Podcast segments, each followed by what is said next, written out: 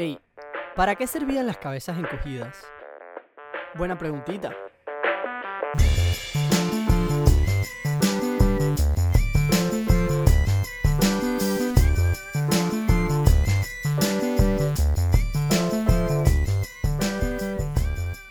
Buenas, buenas, mi nombre es Gabo García de Paredes y hoy estoy aquí para contarles un poquito sobre las cabezas encogidas o las cabezas reducidas. Y se preguntarán, ¿por qué voy a estar contándoles hoy sobre las cabezas encogidas? Bueno, hace poquito a través del Instagram, en uno de los segmentos que llamamos Buena Pregunta Recomienda, les recomendé un cuento corto titulado Mr. Taylor, escrito por el escritor guatemalteco Augusto Monterroso.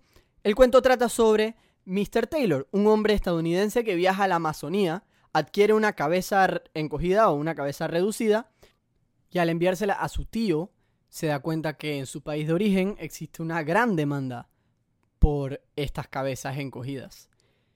Al darse cuenta de esto, hace lo que cualquier sensible hombre de negocios haría y se alía con el gobierno para poder satisfacer esta demanda de maneras, por decir algo, bastante nefastas. Y no les voy a contar más nada del cuento porque me encantaría que lo vayan a leer. Lo pueden encontrar en nuestra página de Instagram que es arroba buena pregunta podcast. Al terminar de releerme el cuento, por mi gusto y para poder recomendárselos de la mejor manera, quedé con la pregunta de ¿para qué sirven las cabezas reducidas o para qué se usaban? y les pregunté en el Instagram y par de ustedes contestaron que también les interesaba saber para qué se, para qué se utilizaban. Entonces, yo he hecho la investigación para que ustedes no la tengan que hacer y vengo hoy a traerles a ustedes toda la información que necesitan saber sobre las cabezas reducidas. Primero que todo, ¿qué son las cabezas reducidas? Las cabezas reducidas o cabezas encogidas, como he mencionado anteriormente, son conocidas originalmente como zanzas escritas T-Z-A-N-T-Z-A-S. Estas cabezas eran cabezas reales de gente, reducidas mediante procesos químicos. Estas cabezas eran hechas por las culturas del noroeste de la Amazonía, también conocidos como los pueblos jíbaros, que vivían principalmente en Perú y en Ecuador. Y la razón por la que se hacían estas cabezas en verdad eran varias. Se hacían, por un lado, para tener trofeos de victorias en peleas. Digamos, esas cabezas servían como los trofeos. También servían para ahuyentar enemigos, ya que los diferentes pueblos que hacían estas cabezas reducidas las exponían para mostrarle a sus enemigos que, hey, nosotros hemos salido victoriosos de guerra y hemos matado a mucha gente, por lo cual no deberían meterse con nosotros. Y finalmente, funcionaban también para rituales religiosos.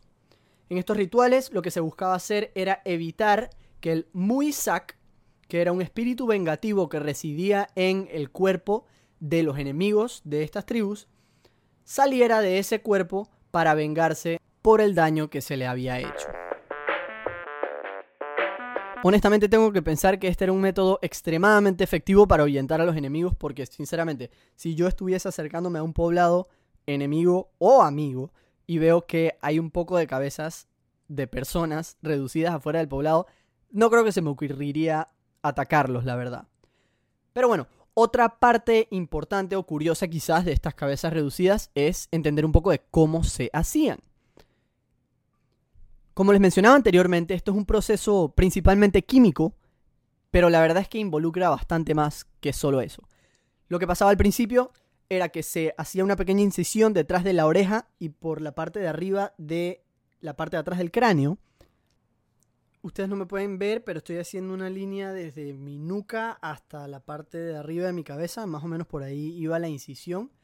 Entonces, se le quitaba la piel de la cara al cráneo, luego esa piel se hervía por aproximadamente dos horas, luego se le quitaba la carne y la grasa de la parte de adentro de la piel, y se ponía sobre piedras calientes. Y estas piedras calientes se utilizaban también para poder moldear las diferentes facciones de la cara, digamos los cachetes, la boca, etc. Y finalmente lo que hacían era que agarraban las cenizas del fuego con el que habían hervido el agua para reducir la cabeza y se la frotaban por encima a la cabeza. Y para estas tribus y en estos rituales religiosos, la parte específicamente que prevenía que el Muisak saliera de la cabeza de este enemigo era la parte de frotarlo con ceniza. Yo sé que con esta receta que les acabo de dar parece bastante sencillo hacer una cabeza encogida y en verdad no dudo que así lo sea, pero creo que no está de más decirles que no lo intenten en casa. Yo por lo menos no tengo ninguna intención de hacerlo y les recomendaría a ustedes que tampoco lo hagan. Entonces, otras curiosidades o por lo menos otros datos que yo encontré curiosos mientras estaba investigando esto serían los siguientes. Aparentemente, como en Mr. Taylor, estas cabezas encogidas la verdad es que sí fueron bastante populares, especialmente en la alta sociedad europea y estadounidense, por bastante tiempo, desde finales de los años 1800 hasta como los años 30 más o menos. Y en los años 30 eran tan populares que se podían conseguir casi que en cualquier tienda de curiosidades por 25 dólares. Sea, 25 dólares es realmente bastante. En ese tiempo era un poco más, pero realmente es bastante poco dinero por una cabeza humana. Entonces otra cosa que se dice es que la industria o la economía, digamos, de el mercado de cabezas encogidas fue eh, o causó tanto impacto que en algunos de estos poblados empezaron a matar a más gente para poder conseguir cabezas encogidas. Y yo sé que yo no me debería reír de esto, pero em, nada, si leen el cuento de Mr. Taylor entenderán, porque es bastante curioso.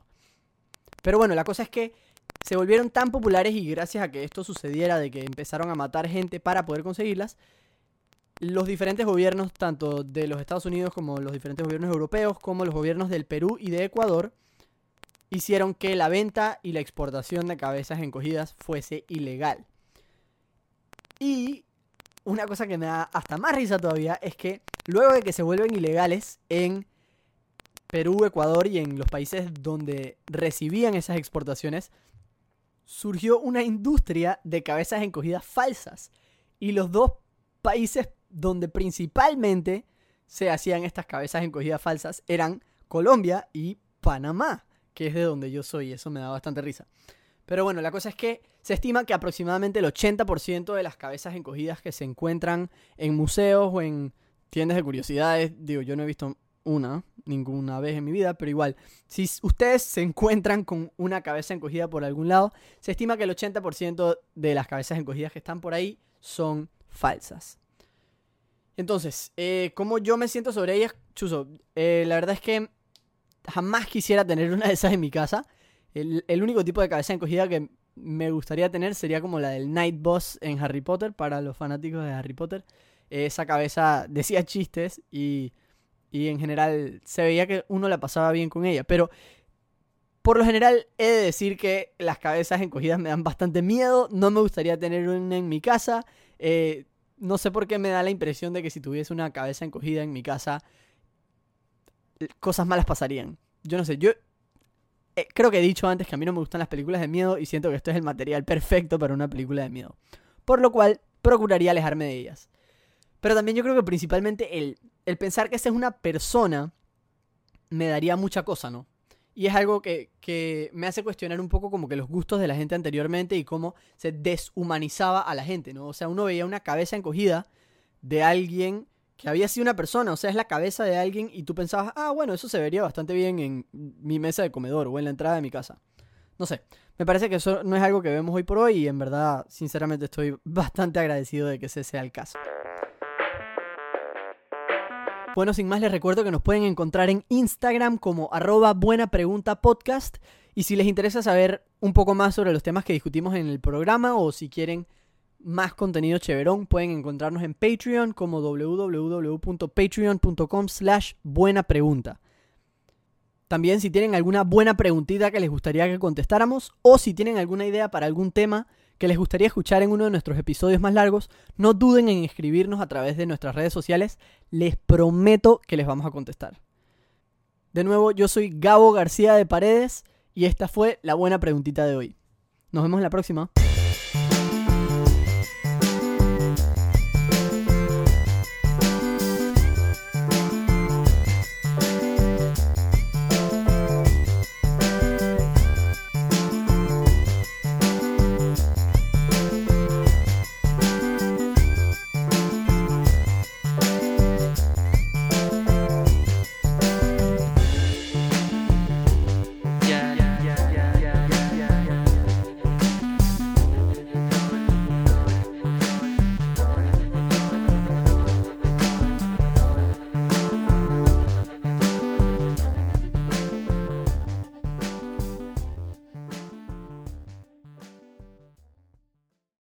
Buena Pregunta es una producción de podcasts artesanales.